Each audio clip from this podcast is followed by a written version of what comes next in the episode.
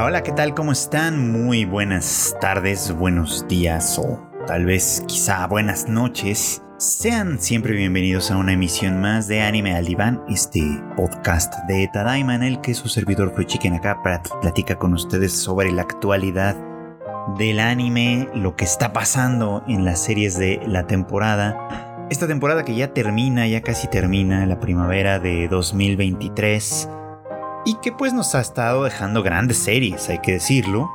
Y una que ya pues ya llegó a su conclusión, a su espectacular conclusión, fue la que sería la tercera temporada, ¿sí? De Demon Slayer Kimetsu no Yaiba, es decir, el arco de, el arco de la aldea de los herreros. Que, del que no hemos hablado en realidad prácticamente en esta, en esta nueva etapa del podcast. Hablamos un poquito hacia el principio cuando fue eh, pues este capítulo especial y el evento especial sobre la reunión de las lunas demoníacas y todo esto. Y ahora pues dejamos en realidad como pendiente hablar de Demon Slayer toda la temporada porque bueno pues creo que era más interesante platicar sobre ella hacia el final, hacia este momento final. Eh, y bueno, esto creo que tiene muchos, algunos detalles interesantes que vale la pena discutir, que vale la pena, pues, pues eso, discutir, señalar. Porque pues es una serie que, dada su enorme popularidad, digamos, me parece que despierta muchos sentimientos encontrados en distintos fans, ¿no? Eh, hay algunos, muchos que quizá consideran que es una serie que no vale realmente tanto la pena, que está inflada quizá por la mercadotecnia, por, el trabajo eh, artístico visual de UFO Table en cuanto a la adaptación animada. Eh, hay algunos otros que no, que consideran que pues, es una de las mejores series de anime que se están produciendo actualmente, quizá. Y bueno, creo que yo, eh, desde mi muy particular punto de vista, siento que estamos más bien ante, una, ante un fenómeno muy, muy particular, del cual yo destaco cosas que me parecen y siempre me han parecido muy relevantes y muy importantes, y cosas que a lo mejor sí creo y podría estar de acuerdo en que eh, elementos que son más bien del tipo cosmético, le dan eh, un realce que a lo mejor en principio no, no necesariamente tiene, ¿no? Eh, de hecho, más bien, o sea, y, creo que esto, esto sería un matiz importante a la hora de hablar de Demon Slayer, es que se trata de una serie que tiene varios momentos y que está muy muy atravesada por unas cuestiones pues, que implican a la realidad. ¿Qué quiero decir con esto? Bueno, creo en principio que si nos vamos un poquito como hacia el manga, no voy a hablar de spoilers ni mucho menos, sino simplemente hablar un poquito de cómo viene siendo el manga y cómo se desarrolla, yo tengo la impresión de que pudo haber sido más largo, de, que de hecho la intención era que lo fuera. Eh, la manera en la que está construida la historia, presentándonos desde el comienzo pues a Tanjiro, su dilema con, tratando de recuperar la humanidad de Nezuko, etc. Y, conforme vamos conociendo la naturaleza de su enemigo, los demonios, y en específico de Kibutsuji Muzan, esto, lo que sucede, ¿no? Pues es que vamos viendo que en realidad se trata de una organización muy bien desarrollada, muy bien armada, eh, a la cual enfrentarse pues no es nada sencillo y que prometía tener pues batallas muy muy espectaculares, ¿no? Al, más puro estilo pues de un shonen de aventuras, ¿no? Donde pues los personajes van librando obstáculo tras obstáculo muy eh, paulatinamente, digamos, creciendo en sus habilidades, creciendo en su desarrollo, en su descubrimiento, digamos, hasta el punto de llegar, pues ahora sigue con el jefe final, como muy al estilo de los videojuegos, y enfrentarlo y derrotarlo y pues finalmente triunfar. En ese sentido, pues la narrativa de Demon Slayer es bastante lineal, ¿no? Bastante sencilla, ¿no? Simplemente se trataba de ir avanzando en ese proceso, en el cual pues se, se, se, delinea, ¿no? Una narrativa en la que, insisto, Tanjiro va desarrollando habilidades, va descubriendo cosas de sí mismo, se van revelando cosas del pasado propiamente, a través de estas batallas, claramente, y así es como se llega a esa etapa final de una forma muy lineal, me parece, ¿no? Sin demasiados giros de tuerca, ni sorpresas, ni nada por el estilo. Eso es algo que desde el comienzo la adaptación animada mostró como uno de sus elementos fundamentales que vienen desde la serie, desde la serie de manga, digamos, y que pues hasta la fecha, hasta, hasta este último, último momento, se ha ido pues desarrollando de esa, de esa manera precisamente, ¿no? Sin mayores eh, sobresaltos. En realidad los giros de tuerca han estado precisamente en la forma en la que se ha tratado la cuestión de los demonios. Si ustedes recuerdan la primera temporada, sobre, sobre todo, bueno, aparecieron varios demonios que no llegaban a ser eh, parte de las lunas demoníacas, pero que representaban eh, pues habilidades bastante especiales, ¿no? Bastante espeluznantes y bien diseñadas en un momento dado, eh, que ofrecieron pues un reto importante, ¿no? Estoy pensando, por ejemplo, en aquellos demonios de la, que lanzaba la pelota y el que de alguna manera manipulaba los vectores. Este era, era, era un demonio muy, con poderes muy interesantes, sin llegar a ser una de las 12 lunas demoníacas. Eh, recordarán también al demonio de los tambores, por ejemplo, ¿no? Que es de los primeros que en, los que la serie nos muestra, por ejemplo, el trasfondo del demonio mismo y cómo la compasión de Tanjiro es instrumental en un momento dado para poder no solo entender la naturaleza de su enemigo, sino de derrotarlo en un momento dado. Y estoy hablando de demonios que mm, tal vez no eran exactamente los más ordinarios, pero sí eran, eh, eh, pues digamos, de rangos muy, muy menores en la estructura de los demonios. Es, no es sino hasta el final de la primera temporada, de esa primera temporada que además duró varios, bueno, duró veintitantos capítulos, que fue una temporada larga, por así decirlo. Eh, que, creo que conocimos, tuvimos el primer encuentro con una de las 12 lunas demoníacas, que fue Rui, que era pues en realidad de las, de las lunas menguantes, ¿no? Y que eh, pues dejaba tras de sí una estela impresionante de muerte, de, sufrimiento, ¿no? No solo a, los, a las personas, digamos, ¿no? A las que atrapaban en sus redes y devoraban, sino incluso a demonios mismos, ¿no? A, quienes les había hecho, eh, pues, representar esta pantomima de familia, quizá, este, atormentándolos en el proceso, ¿no? Y aprovechándose obviamente pues de su rango especial como una de las 12 lunas demoníacas, ¿no? Que pues implicaba esta, esta importancia. Y aquí el primer giro de tuerca importante o interesante que sucede es precisamente el trato que, el trato que, que es bueno, lo que ocurre, vamos, después de que, eh, de que Rui es derrotado y que Muzan eh, Kibutsuji hace esta reunión de las, pues de las lunas demoníacas inferiores, ¿no? De las lunas menguantes, digamos. Eh, de las restantes, por supuesto, ¿no? Los cinco sobrevivientes, digamos, después de la muerte de Rui, ¿no?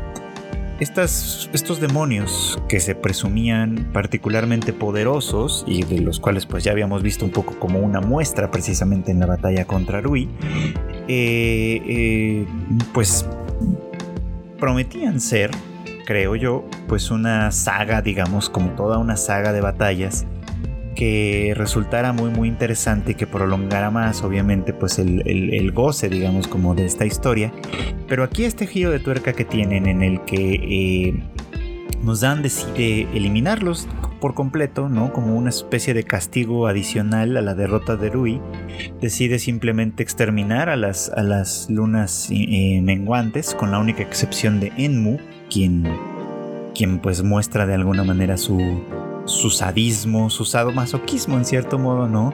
Eh, buscando mayor poder de parte de su, de su señor y, buscando además, pues obviamente, convertirse en un demonio que formara parte ya no de las menguantes, sino de las crecientes, ¿no? De, este grupo más de élite, digamos, a los cuales con quienes había que enfrentarse. Y bueno, pues de ahí tenemos obviamente pues este arco muy conmovedor y muy, y muy difícil del Mugen Train, donde no solo vimos obviamente una batalla muy muy dura entre Tanjiro e Inosuke e, e incluso el propio Zenitsu contra Enmu, logrando derrotar pues así a una de las, de las lunas menguantes. Y por otro lado la aparición de la primera luna creciente con la que tuvimos oportunidad de, de, pues, pues de ver una batalla fue a casa que terminó pues en la, en la derrota y muerte de Rengoku, ¿no? Un momento muy muy importante. Esto pues obviamente eh, implicó eh, eh, pues mucho más movimiento me parece desde ese lado al momento que pues empiezan a aparecer y a ser más importantes en la trama la contraparte digamos no de las lunas demoníacas es decir los pilares quienes pues obviamente pues una vez reunidos y, y, empezando como a moverse y a ser más relevantes para la trama, pues nos lleva precisamente a más enfrentamientos con las lunas crecientes. Se entiende un poco como que la, la trama cambia aquí y, lo comentábamos hace algunos años cuando esto era como una noticia, una noticia más o menos recurrente, si bien un tanto discreta, de que Koyoharu Gotoge Sensei eh, quien pues ilustra y escribe este, bueno, quien ilustró y escribió este manga, este, eh, pues probablemente o al parecer estaba atravesando algún tipo de situación personal, familiar, que eh, hacía muy, muy difícil que pudiese terminar, digamos, ¿no? El, el manga tal cual lo había considerado en un primera instancia. No es que lo sepamos de cierto, pero es una realidad que pues como empezó a sonar esa, e, e, esa cuestión en la vida personal de Koyoharu Gotoge Sensei, esto pues pareciera como un poquito como evidente quizá que la historia comenzaba a acelerarse, ¿no? Que por ejemplo, eh, pues deshacerse de las lunas menguantes de, un plumazo prácticamente, pues era una estrategia, eh, me parece que notable, inteligente en un momento dado, para acortar un poco como la historia y acentuar al mismo tiempo la malignidad, digamos, como del, del villano principal, en este caso Muzan, quien eh, pues no trata a sus subalternos como pues como, como leales vasallos o como gente por la cual tenga algún tipo de aprecio, pese a que ha convivido con ellos por décadas y en algunos casos hasta siglos sino que simplemente pues eh, el apego que tiene por o que podría llegar a tener por cualquier persona que no sea él mismo pues es básicamente nulo, ¿no? O sea, nos muestra esto pues una malignidad total, digamos, de, de y era una manera inteligente, digamos, a mí me parece, pues de ir acortando el tema, ¿no? Luego viene, eh, pues obviamente decíamos, ¿no? La batalla en el arco del Distrito Rojo, que es una batalla muy emocionante. Eh, con muchísimos momentos de, angustia, de inquietud, por supuesto, ¿no? De sorpresa además, ¿no? Que con este, con este cambio, digamos que en principio eh, sospechábamos o entendíamos, ¿no? Que Daki era quien representaba de alguna manera la luna demoníaca 6, ¿no? la luna creciente 6, digamos y que pues a la postre resultó que no, ¿no? Sino que ella era pues solamente una parte del demonio que en realidad estaban concentrados sobre todo en el cuerpo de Gyutaro, ¿no? Su hermano mayor, cuando eran su vida como humanos y bueno, en fin, todo lo que ustedes ya conocen. Doy todo este contexto porque el arco de la aldea de los herreros tiene algunos elementos que destacan, creo yo, como esta, esta aparente prisa por, por, cerrar un poco como las cosas y que creo que le, pega, le impacta un poco en algunos aspectos que hicieron a Demon Slayer una serie narrativamente hablando mucho más interesante. Sí, o sea, con esto estoy diciendo en pocas palabras que creo que la aldea de los herreros, el arco de la aldea de los herreros es un es un poco un bajón, digamos, con respecto a lo que había logrado en los arcos anteriores, especialmente Mugen Train y el Distrito Rojo, porque pues pues esto, ¿no? Algunas de las cosas que, habían sido importantes en otros momentos creo que aquí quedaron un poco de lado. Y bueno, pues creo que una de las cosas que más destacan aquí, obviamente, me parece, es la aparición de los dos pilares, Muichiro Tokito, el pilar de la niebla, y eh, el pilar del amor.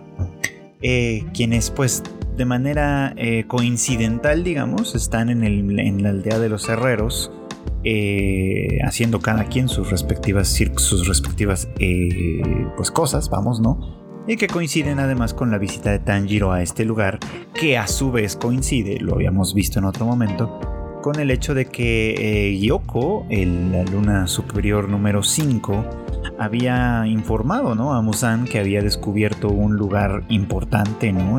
para la cuyo bueno cuya importancia para la compañía Demonios pues era vital y que pues obviamente atacarlo era fundamental, para lo cual pues Muzan envía no solo a Gyoko, sino a Hantengu a, pues a hacerse cargo, digamos, como de esta, de esta situación. Entonces son muchas coincidencias, obviamente, que están pues hechas a adrede, digamos, para que funcione muy bien con el argumento de la serie, ¿no? Eh, las coincidencias son pues que básicamente todas estas personas estén reunidas en el mismo lugar, en un lugar que originalmente no está diseñado o no está pensado para ser un campo de batalla como tal. De hecho, la aldea de los herreros está oculta eh, de manera muy muy concienzuda precisamente para evitar ser atacada por demonios eh, dado que pues, pues sí, ¿no? Ahí es donde se, hacen las armas de, pues que son necesarias, que son la herramienta indispensable, digamos, para la compañía Cazademonios. Eh, me voy a detener un poco en esto simplemente porque me parece también muy muy relevante que Demon Slayer no olvida, ¿no? Digamos, que eh, detrás, digamos, como de las batallas importantes y de, los, y de los grandes héroes que siempre se llevan obviamente el centro de la atención, en realidad hay toda una infraestructura que opera para apoyarles, ¿no? Y que opera para hacer funcionar todo, todo esto de manera, de manera, pues de manera eficiente, digamos, ¿no? La aldea de los herreros, por ejemplo, es, una circunstancia. La unidad eh, de los ocultos, por ejemplo, ¿no? Que son los únicos que conocen y no del todo la, ubicación exacta de la aldea de los herreros y que por lo tanto pues son ellos quienes llevan y traen y recogen a las, a, las personas que, visitan estos sitios, por ejemplo, ¿no? Para mantener al máximo la secrecía de su ubicación, pero que también son quienes pues operan de alguna forma eh, eh, bajo las sombras, digamos, en cada puesto de batalla, en cada, en cada, sí, en cada lugar, ¿no? manteniendo de alguna manera, eh, pues haciendo un montón de, labor importante que no necesariamente entra dentro de, dentro de la pantalla, por ejemplo, ¿no? Obviamente el personal que habita la mansión de las mariposas, que genera que, que funge un poquito como como un hospital para los cazadores heridos, en fin. O sea, nos, me parece que es un elemento muy muy bonito que a menudo en este tipo de series se olvida, ¿no? Que, detrás de los héroes, pues hay toda una organización de personas que anónimas en, muchos, en muchos sentidos, que no brillan de ninguna forma, pero que también están eh, formando parte y que son indispensables, digamos, ¿no? Como para toda la organización. Eso me parece lindo, me parece que es un detalle que vale la pena siempre destacar de este lado, ¿no? Pero en fin, regresando un poco como a la batalla, ¿no? La aldea de los herreros pues es atacada por Gyoko y por Hantengu y pues en principio eh, la batalla tiene eh, pues varios puntos, ¿no? Por un lado pues unas criaturas demoníacas producidas por Gyoko que son las que en primera instancia atacan también a la, a, la población. Lo mismo que Hantengu, quien pues eh, se encuentra de manera muy inmediata, digamos, con con, eh, con Tanjiro, con, con, Tokito, pues, ¿no? Y que eh, pues una muy muy breve batalla eh, en principio pues muestra de alguna forma una naturaleza especial de este demonio que se muestra como temeroso, siempre como cobarde, a pesar de ser la luna demoníaca número 4, claramente, y que pues en realidad, ¿no? Este, se divide como en distintos clones, eh, representando distintas emociones que son un completo dolor de cabeza para Tanjiro, para Nezuko y para Genya, que es un personaje a quien habíamos visto muy poco y que ahora está, pues, eh, que tiene un protagonismo interesante, digamos, como en este, en este arco, ¿no? La batalla se divide, ya sabemos, ¿no? Tokito termina enfrentándose a, Gyoko en primera instancia, en tanto que Tanjiro, Genya y Nezuko se ocupan de, mantener a, bueno, de tratar de eliminar a Hantengu, un demonio bastante, bastante complejo por otro lado. En lo que pues Mitsuri regresa, pues, ¿no? Porque ella había abandonado la aldea de los herreros un poco antes de que comenzara la batalla y su proximidad hace que sea muy, muy sencillo para ella volver en cierto modo, pero pues eso implica pues, pues un viajecito básicamente y un momento en el que ella se dedica pues a salvar la vida de los herreros atacados por estos, por entes demoníacos digamos producidos por Yoko. Así que pues es una batalla que se, que se libra digamos como en tres frentes sobre todo, ¿no? El frente de Tokito, el frente de, de Mitsuri y el frente de Tanjiro y compañía digamos que siempre pelean un poco como en grupo dada su, su debilidad, digamos, comparada sobre todo con el tema de los otros pilares. Eh, eso pues obviamente produce pues una circunstancia narrativa muy interesante y muy emocionante, ¿no? Que simplemente vemos como distintos momentos de la batalla, vemos las distintas, eh, pues sí, los distintos puntos en los que los héroes no logran de alguna manera entender la lógica de los demonios, quizá no logran eh, enfrentarse a ellos. Eh, aprovechan obviamente el momento para presentarnos la historia de Muichiro Tokito, que pues me parece que es una historia interesante, sí, eh, pero que la verdad es que fue narrada con, con, tanta rapidez, digamos, ¿no? Que mm, creo yo que mm, resulta un poco como difícil congeniar o, empatizar incluso mucho más allá con, él. Eso me pareció como destacable. Eh, lo mismo pasa cuando se nos relata un poco como la historia de Mitsuri. Entonces eso también me parece destacable porque creo que había ahí algunos elementos que pudieron ser más, ¿no? Y creo que en realidad ese sentimiento es lo que me deja este arco del aldea de los herreros, cosas que pudieron ser más. Empezando por la historia de Tokito, que se nos relata en un, episodio, eh, como este chico que quería hacer el bien y que pues viene de una familia en la que su, su padre y su madre fallecen lamentablemente el mismo día por circunstancias que pues desde el punto de vista de su hermano y Uichiro pudieron haber sido evitables, ¿no? Por lo menos que el padre no muriera, ¿no? Dado que el padre muere tratando de conseguir medicinas para la madre que estaba muy enferma. Eh, Yuichiro, el hermano gemelo de Muichiro, hace pues gala un poquito como de un pensamiento muy, muy crudo, muy, muy, eh, pues sí, muy, muy, muy crudo. No, no se me ocurre otra palabra ahora para describirlo diciendo que pues si el padre no, no, hubiera buscado y muerto, digamos, muerto buscando esa medicina, probablemente él habría sobrevivido. Dado que pues de todas maneras la causa de la madre era una causa perdida desde, desde su punto de vista, ¿no? Y Muichiro, que pues es un chico muy noble en, este punto, ¿no? Eh, se niega por un lado a aceptar la lógica de su hermano, se niega a menospreciar el esfuerzo de su padre tratando de salvar a su madre, se niega pues, ¿no? A, ver la vida de esa manera tan cruda y conserva siempre un poco como la esperanza de tiempos mejores, ¿no? Eh, cosa que contrasta mucho con la personalidad que le vemos como, como pilar de, de la niebla, básicamente porque eh, pues en esta personalidad que tiene como, como pilar pues básicamente este él muestra él, se presenta como un personaje sin emociones no como alguien que eh, simplemente cumple con su función de la manera más eh, estoica y eficiente como una maquinita en cierto modo a quien incluso pues no parece darle como mucha relevancia digamos no a la vida de los herreros no eh, de hecho, en su mente los jerarquiza un poco, ¿no? Este es un herrero eh, niño que no, está, que no está todavía formado y que por lo tanto no puede hacer espadas. Bueno, pues él tiene menos valor que los herreros experimentados de alguna manera, ¿no? Obviamente, pues las espadas, las armas en sí mismas tienen mucho valor porque pues podrían llegar a perderse y entonces se perderían, digamos, como la manera de actuar y demás. Al principio es muy así, es muy, muy frío. Y, la excusa pues es que eh, no recuerda muy claramente quién es, ni, nada de sí mismo, ni nada de su pasado, y que pues necesita esa otra parte de sí mismo, digamos, para eh, poder ser una persona completa.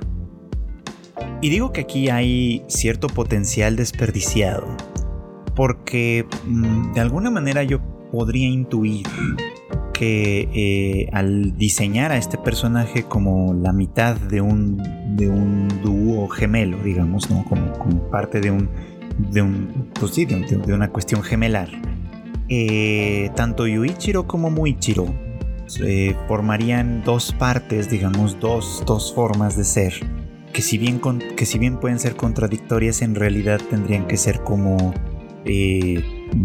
como integrales, digamos, ¿no? Como que permitirían, vamos, ¿no? Como una interacción más compleja y más completa en la medida en la que el conflicto entre ambos hermanos pudiese eh, transformarse en algo diferente. La intempestiva muerte de Yuichiro, que es lo que se nos relata, ¿no? En, que es atacado, bueno, que son atacados básicamente por, por un demonio y Yuichiro eh, al final se sacrifica, digamos, ¿no? A sí mismo para tratar de salvar la vida de su hermano eh, y obviamente pues en sus últimos momentos eh, pide perdón por haber sido un hermano tan pues tan duro con él, por haber sido tan cruel en, en, distintas instancias y por haber incluso, por haberle incluso querido negar a él su propia naturaleza bondadosa y demás en esta, pues en esta ira, en este rencor que él sentía, digamos, ¿no? Como por su, por sus circunstancias, por, por el odio que podía sentir por sus circunstancias. Bueno, pues todo eso que se nos platica de una manera muy sucinta en realidad en la serie, creo que daba para una construcción de un personaje muchísimo más interesante, ¿no? Dado que él tenía eh, pues una historia de origen mucho más trágica incluso que la que podríamos haber visto en el caso de, eh, de Tengen Uzui, el pilar del sonido que vimos en el arco anterior, o incluso de Rengoku, ¿no? Que, que, sigue siendo un personaje muy conmovedor, pero quien por ejemplo no vivió una tragedia como la que sí le toca eh, vivir a Tokito, ¿no? Eh, entonces a mí me parecería interesante y de hecho un poquito cuando, cuando iba entrando en contacto con su historia, pues obviamente la idea, la idea de los gemelos, de personalidades contrarias y demás, de un Tokito que padecía de algún tipo de amnesia y que pues era necesario que de alguna manera recuperase sus recuerdos para recuperarse a sí mismo de una forma más completa, pues se antojaba como una construcción de personaje mucho más interesante de lo que terminó siendo. Lo que yo estoy aquí completando, por ejemplo, es precisamente esto, ¿no? Que él puede manifestar emociones más completas y más complejas una vez que integra dentro de sí a, pues a, quien fue su hermano, básicamente, ¿no? Una vez que integra dentro de sí mismo a, la persona de Yuichiro Tokito, ¿no? Una persona que, tenía como una impulsividad, una furia quizá, ¿no? Un rechazo absoluto, ¿no? A sus circunstancias y que le permitiría moverse en un sentido bastante más dinámico, ¿no?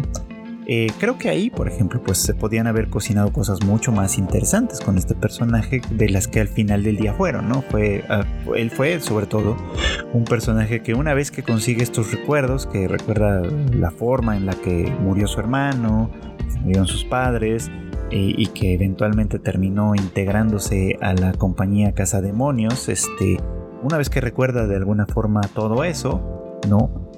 Todo se vuelve como muy sencillo, ¿no? Eh, Tokito simplemente pues logra liberarse de la prisión en la que se encontraba, eh, sometido por Yoko, y básicamente lo derrota pues sin esfuerzo, ¿no? Sin, sin, sin mucho esfuerzo, ¿no? Lo cual eh, va hacia el siguiente tema que, que, me interesa por aquí, por ejemplo, ¿no? Que es el tema de las lunas demoníacas en este caso. Yoko, que es el demonio número 5, digamos, en esta jerarquía, es decir, el penúltimo de las lunas crecientes, en teoría tendría que ser eh, significativamente más poderoso de lo que fueron Gyutaro y Daki, los villanos, digamos, como de la temporada anterior. La verdad es que resulta desde esta narrativa un demonio muy poco convincente, ¿no? Eh, no sé si ustedes comparten conmigo esa sensación, pero yo, yo eh, en todas las interacciones que aparecía eh, Gyoko, me parecía un demonio particularmente molesto, sí, esto de ocultarse en los jarrones, aparecer y salir y demás, me parecía como que era bastante molesto y bastante latoso, pero realmente no me hacía sentir un peligro de verdad importante, ¿no? Como si se llega a sentir en el caso de, de Gyutaro, por ejemplo, ¿no? De hecho, me recuerda un poco como al. Eh, como al, demonio de los tambores, ¿no? Que, que, que, con el. Que con los.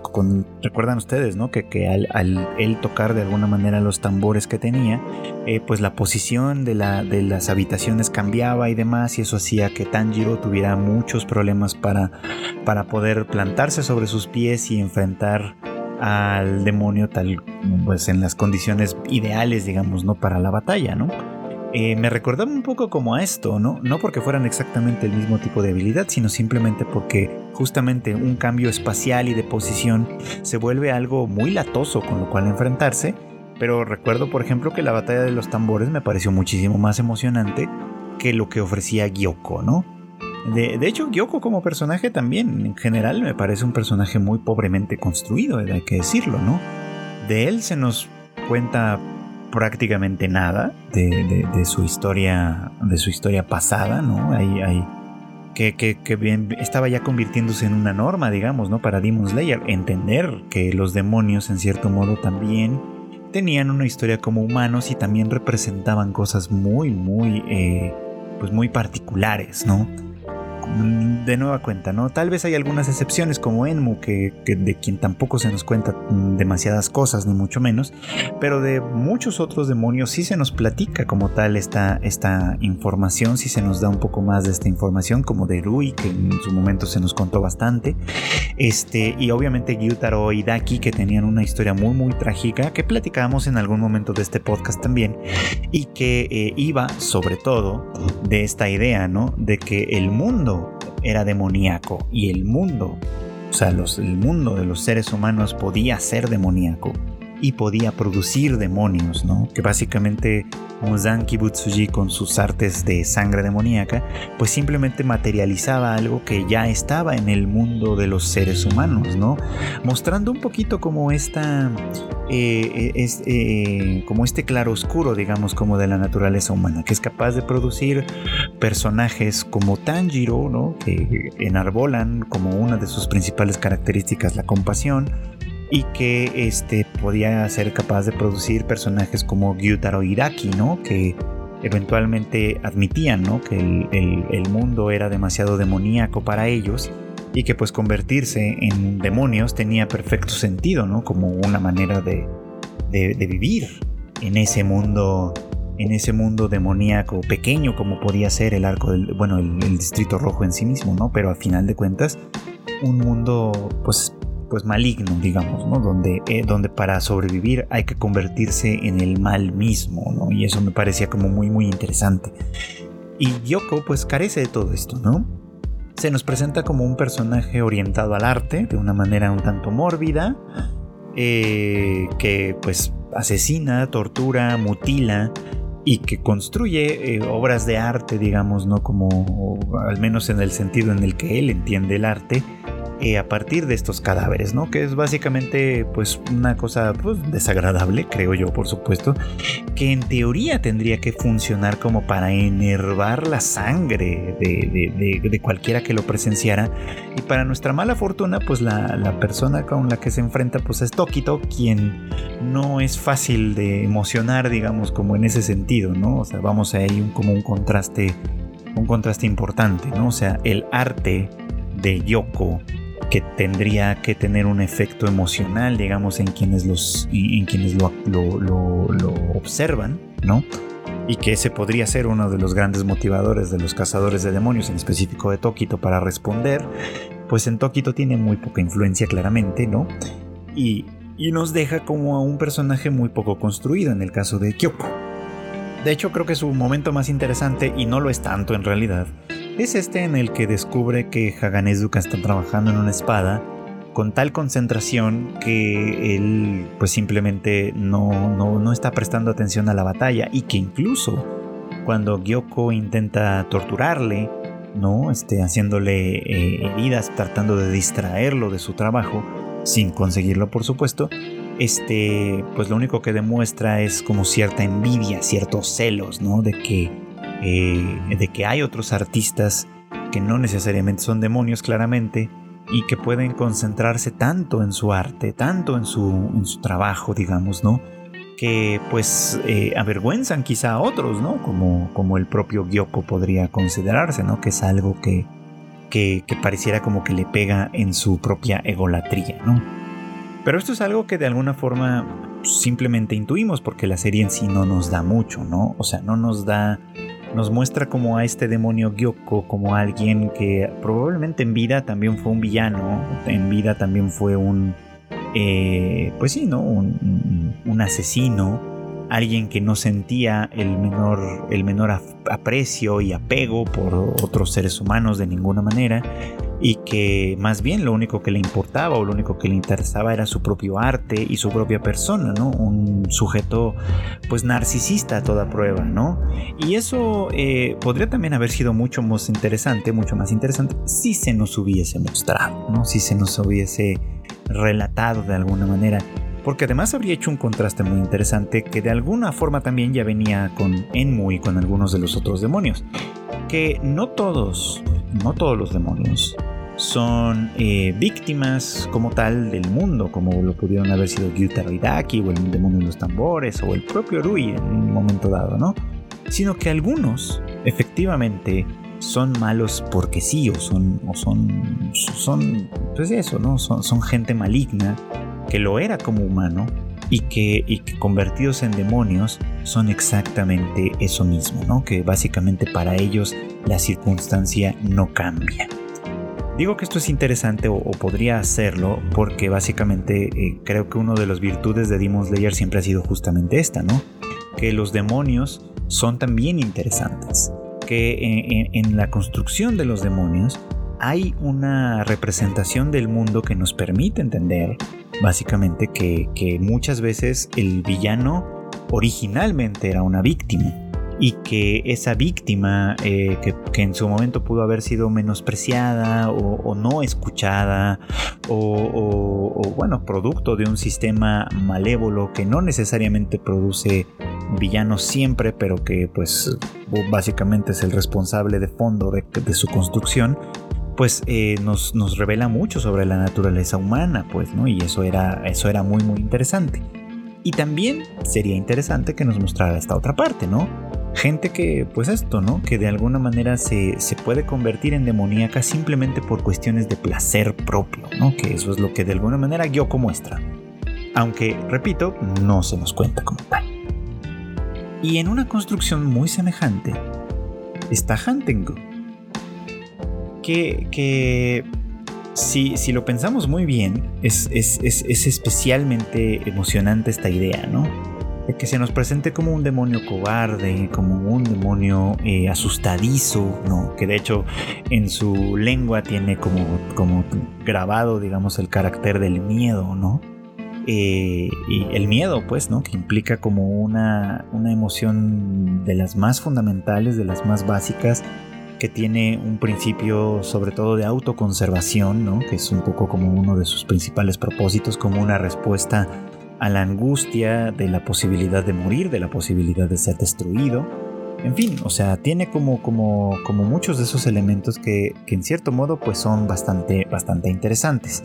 Y que cuando comienza la batalla, y comienza eh, Hantengu a dividirse, digamos, ¿no? Como en estos, en estos otros personajes que manifiestan distintas emociones como, como muy marcadas, ¿no? Eh, eh, el, enojo, bueno, la ira, la alegría, el placer, este, la tristeza y demás, ¿no? Nos dan cuenta pues de un personaje que en principio podía ser bastante más interesante, ¿no? Bastante interesante, diría yo. Porque, eh, pues esto, ¿no? La división por, por tema de emociones con personalidades que si bien son simples, en realidad están bien definidas precisamente por ese mismo por esa misma traza de emociones, darían cuenta de un personaje que en el fondo, ¿no? Se, se tiene que disociar, se tiene que, que, que, que, partir a sí mismo, digamos, ¿no? Para poder enfrentar o no, más bien para poder evadir como tal una realidad como tal. Cosa que en el caso de Hantengu también se nos muestra, pero muy hacia el final y muy someramente, ¿no?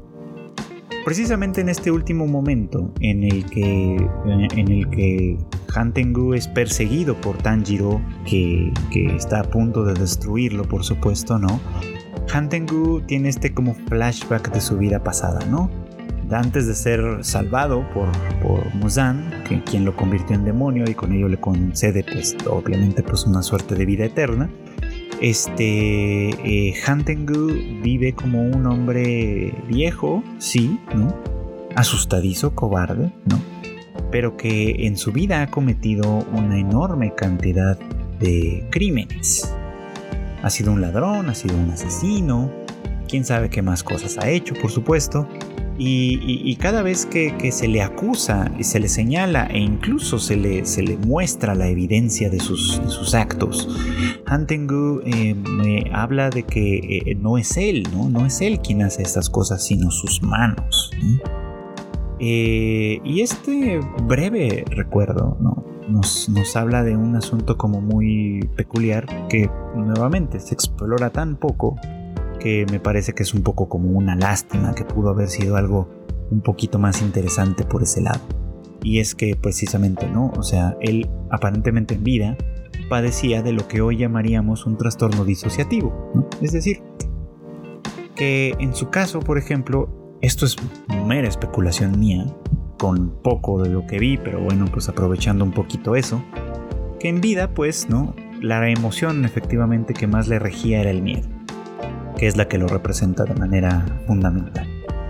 Y ese miedo era tan, pero tan extremo, ¿no? Tenía tanto miedo de ser castigado, de ser sojuzgado, de ser lastimado, de ser muerto, de, ser, pues ser eh, este, ejecutado en un momento dado, que dio lugar a una suerte como de disociación de su personalidad, es decir, que su personalidad se partiera en cachitos, ¿no? Perdiera un poquito como de esta integración de la personalidad y se convirtiera pues en una suerte como de caricatura de sí mismo, ¿no? En este caso, por ejemplo, pues el síntoma más claro de esta disociación es esta parte en la que él eh, explica, ¿no? O trata de convencer a los demás de que los delitos no los comete él, sino sus manos, como si sus manos fueran personas distintas, ajenas, con una voluntad particular o peculiar, ¿no? Eh, cosa que en su forma de demonio no tiene como tal, ¿no? Es decir, sí, las personalidades, su personalidad se fragmenta, digamos, como en estas distintas emociones, esto, pero, ¿no? Aunque cada una de ellas actúa de forma más o menos independiente, ¿no? En realidad todas operan con el mismo propósito y con el mismo principio, ¿no? De proteger, en, última instancia, al cuerpo principal que es Hantengu, ¿no? Que es el miedo, básicamente, ¿no? o que representa aquí el, el miedo. O sea, esta construcción, este diseño de personaje daba para muchísimo más, incluso que todavía que Yoko, digamos, ¿no? Porque nos daba un poco como para, para mostrar cómo, ¿no? Una, una neurodivergencia, como les llamamos ahora, ¿no? Como bien podría ser en un trastorno disociativo en este caso, ¿no? Eh, pues se convierte en algo que si bien no es maligno per se, en el sentido de que el mal implica necesariamente una voluntad consciente y clara de cometer este mal, ¿no? En Hantengu no funciona como tal así, ¿no? O sea, hay una parte de, de, sí mismo que actúa de esa manera, evidentemente, que tiene esa voluntad, pero no parece ser una voluntad del todo consciente, ¿no? Él en realidad padece de algo que probablemente no pidió, bueno, que de, ninguna manera pidió seguramente, que le aquejaba, ¿no? Que le hizo muy tormentosa su vida como humano y que aparentemente sigue haciéndole tormentosa la vida como demonio, Porque es muy claro, me parece a mí, que a pesar de su, de su elevado rango dentro de las lunas superiores, que a pesar de todas sus malignidades y todo su crimen y todo lo que de alguna manera eh, sufría y bueno y hacía y demás, Hantengu realmente no logra disfrutar de ningún de ninguna ganancia secundaria, por así decirlo, de su naturaleza como demonio. Otros lo hacen, pues, ¿no? Otros pareciera como que de alguna manera se, se aprovechan de esa naturaleza demoníaca para, para experimentar cosas que de otra manera les habría sido muy difícil, ¿no? por ejemplo, parece que Doma, ¿no? Eh, experimenta un profundo placer, digamos, en sus actividades pseudohumanas, digamos, ¿no? Como una especie de líder carismático religioso como tal, ¿no? Yutaro y Daki, por ejemplo, eh, vivían las mieles de, haberse colocado en la cabeza, digamos, ¿no? De una estructura social que les había arrebatado todo cuando eran humanos y que ahora eh, al ellos estar en la cima de esa misma lógica, pues les permitía aprovecharse de todas las ventajas y de todos los beneficios que esa nueva posición les confería, por ejemplo, ¿no? Es decir, aunque resintieran haber sido unas víctimas, digamos, ¿no? de la dinámica del Distrito Rojo, eh, podían obtener cierto placer, cierto goce de haberse colocado en la cima del poder en ese mismo sistema como tal, ¿no? eh, Rui, a pesar de todo, a pesar de, lo torcido que de alguna manera era su, su dinámica, ¿no? Había eh, logrado conseguir a través de su, pues de su vida como demonio, pues la vida familiar que, que, anhelaba desde siempre, ¿no? Que cuando era un ser humano como tal, anhelaba tener y conservar. Es decir, todos, incluso Gyoko podríamos suponer, de alguna manera habían sacado algún tipo de provecho de su vida, de su vida como demonios, pues, ¿no? Eh, y aunque entendiésemos que originalmente fueron víctimas como tal, algunos de ellos, eh, pues los otros parecían haber logrado colocarse en una, eh, pues en una circunstancia particular. Esto y, bueno, pues el caso de Han Tengu no es así. El caso de, de Han Tengu es uno que padece, ¿no? Ah, que, padece sus circunstancias, las padeció en vida y las padece como demonio y no parece lograr ningún tipo de solaz en ello. Entonces, pues esta, esta circunstancia es peculiar por ello mismo, por eso mismo, ¿no? Es, es un asunto peculiar precisamente porque eh, nos daría la oportunidad quizá de entender un poco más allá lo que sucede con los lo que sucede de alguna forma con ciertos personajes que se, que se sitúan en una situación un poco gris de esta circunstancia, ¿no? Eh, que obviamente ocupar una posición demoníaca y convertirse en villanos eh, no necesariamente los, los, los, pone en una posición ventajosa como muchas veces como muchas veces parece pensarse no sino que al menos en este caso prolonga eternamente su sufrimiento y es algo que de lo que de alguna manera siento que esta compasión de Tanjiro que en otras batallas ha sido muy muy importante podría haber también vuelto a brillar que aquí es donde me, aquí me parece que, que se pierde por completo no que de hecho cuando escuchan la lógica irracional de, de, y sus clones, ¿no? que de alguna manera le protegen constantemente y, les critican a ellos ¿no? por, por tratar de eliminar a alguien supuestamente más débil y, más pequeño y más temeroso y demás, o sea, todas las veces que les critican esa, esa lógica, ¿no? Queriendo convertirlos a ellos en victimarios, ¿no?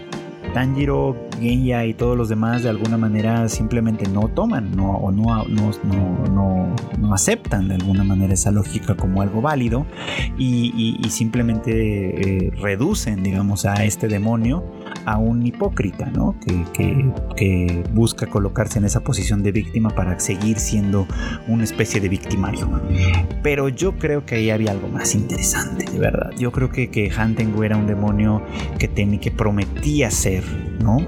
Eh, prometía ofrecernos una nueva, una posición nueva, digamos, peculiar, particular, quizá, quizá inusual, si quieren ustedes, pero importante, ¿no? De la naturaleza del mal, que en términos prácticos, pues a lo mejor es incontestable, ¿no? O sea, si matas a otras personas, las agredes, las torturas y demás, pues obviamente estás cometiendo el mal, pues, ¿no? Pero el mal desde un punto de vista un poquito más eh, eh, filosófico, si quieren ustedes, implica, me parece a mí, tener cierta voluntad de ello, ¿no? Conciencia de ello, ¿no? Y, otros tipos de males que se cometen pasan por un terreno diferente que puede ser el de la enfermedad, ¿no? Creo que Hantengu era un caso particular en ese sentido y por eso es que me parece importante. Y bueno, pues esto nos lleva ya al último momento, ¿no? En el que, en el que vamos a hablar un poquito más sobre Muzanki Butsuji y todo lo que viene. Pero antes quiero hacer una aclaración porque me acabo de acordar mientras estaba platicándole sobre Hantengu que el demonio de los tambores no es eh, o no era un demonio tan ordinario como al principio dije, sino que había sido, este, eh, pues sobre todo, de las lunas demoníacas, pero que había sido pues este eh, rebajado, digamos, ¿no? Que, había perdido, digamos, como ese estatus. Entonces, acabo de recordar ese pequeñísimo, pequeñísimo detalle que, bueno, pues explicaba en buena medida por qué sus poderes eran tan, pues tan importantes en un momento dado. Pero bueno, hecha la aclaración, continúo con lo que venía diciéndoles y va ahora sobre Muzanki Butsuji, Que, eh, pues, ahora se nos muestra un poco más de él, ¿no? Nos muestran varias cosas. Por un lado, pues que, su, que, es un demonio que ha vivido por, por alrededor de mil años, ¿no?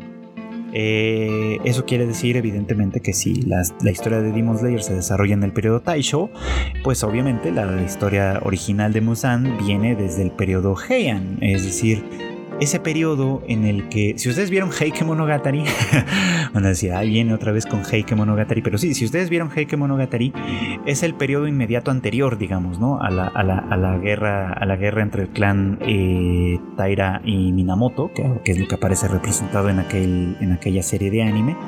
Digamos que pues el momento, el momento histórico inmediato anterior sería precisamente el que vivió Muzan como humano una época en la que eh, pues hay una clara división entre, entre la corte imperial, digamos, y el resto del pueblo.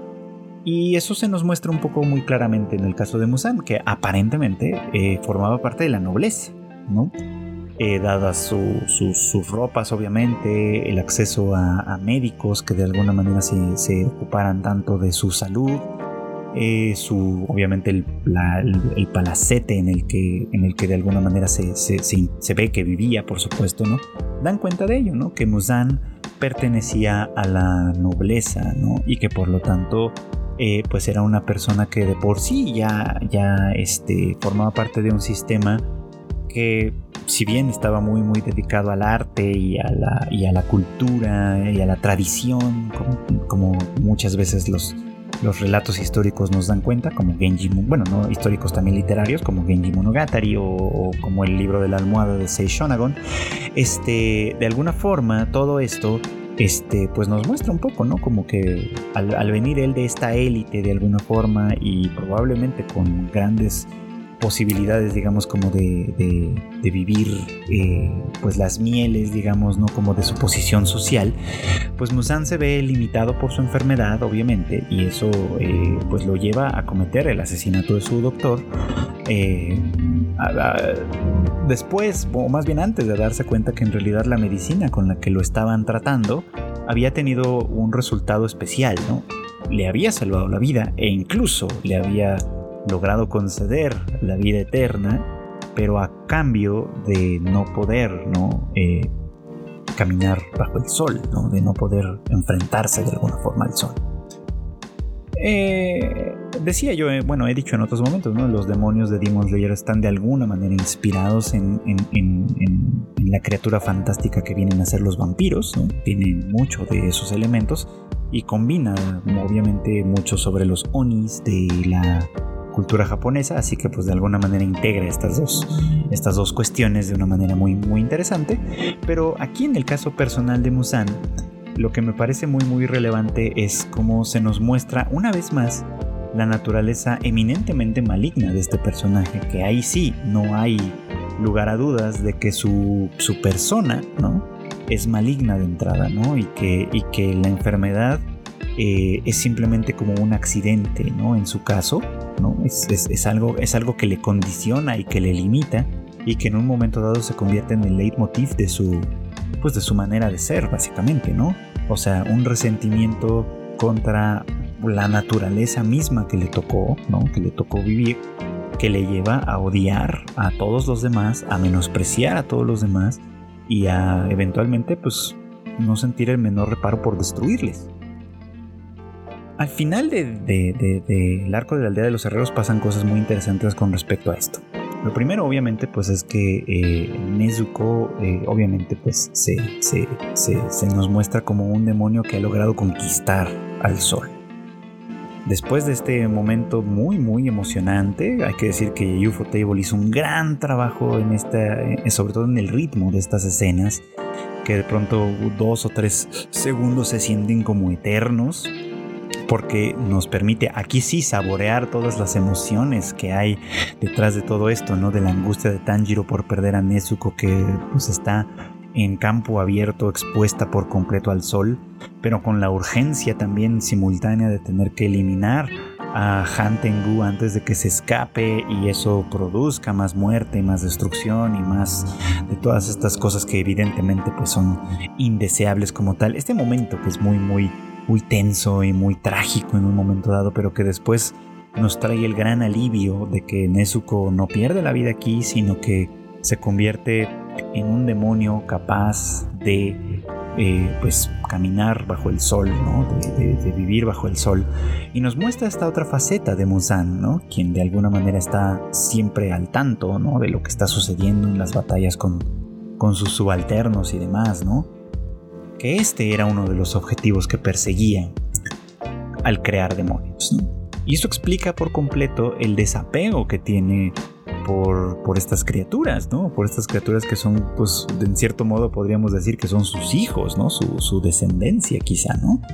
Eh, a quienes engaña, manipula, les muestra afecto cuando siente o cuando, cuando sabe, pues, que son eh, seres que necesitan reconocimiento y afecto, a quienes hostiliza, a quienes, de quienes abusa en términos generales, ¿no?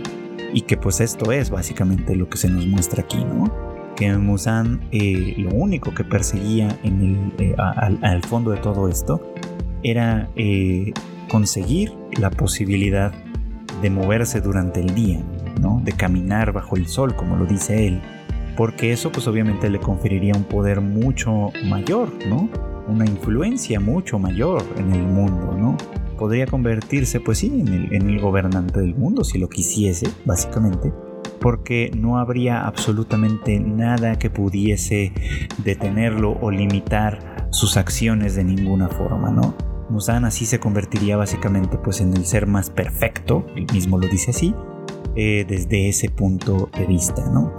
Lo cual muestra esto, ¿no? Él realmente no siente ningún apego por nadie, por ninguno de sus aliados de ninguna manera, ¿no? Eh, no expresa la menor eh, inquietud por la pérdida de Gyoko o de Hantengu de ninguna forma, sino que simplemente expresa la codicia desmedida que tiene por atrapar, en este caso a Nezuko, absorberla y con ello absorber las habilidades, digamos, que ella pues consigue, ¿no? O que ella tiene por su propia naturaleza. Es decir, la forma en la que Musan eh, vive a través de sus demonios básicamente es esta, ¿no? Eh, les, les crea, ¿no? Les convierte en demonios, por así decirlo, los mueve a actuar por su cuenta, a desarrollar habilidades por su cuenta, a crecer su poder básicamente, a sabiendas de que al final del día, ¿no? Si a él le interesan esos poderes, esas habilidades y demás, él simplemente los va a, pues los va a tomar, ¿no? Los va, se los va a apropiar. Es una lógica completamente de explotación, ¿no? La que Musan hace con sus subalternos, ¿no? No son, no son aliados, no son compañeros, no son familia, no son nada de esto. Son simplemente seres a quienes eh, él eh, explota. No hay otra manera de decirlo. A, quienes, a quienes él simplemente explota, utiliza y desecha. Y no importa qué rango tengan, no importa si son lunas crecientes, lunas menguantes o demonios eh, más bien ordinarios, ¿no? Todos ellos son susceptibles de ser simplemente explotados en la medida en la que obedezcan al, al propósito principal de Musan.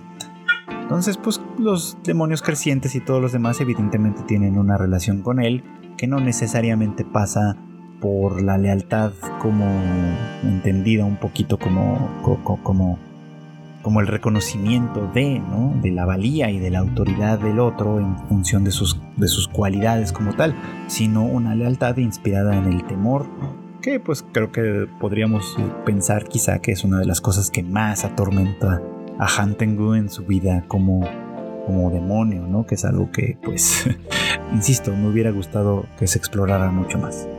Entonces, en esencia, pues sí, sí, sí creo que el arco de la aldea de los, de los herreros, pues, eh, ofrece algunas, algunas cuestiones que son muy, muy interesantes, que se pueden de alguna manera que se podrían explorar mucho más en cuanto a los demonios, en cuanto obviamente a los propios eh, personajes de, la compañía Casa Demonios que aparecen ahí, como obviamente, insisto, Muichiro y, y, Mitsuri, pero que creo que en este caso sí quedan como muy en la superficie, ¿no?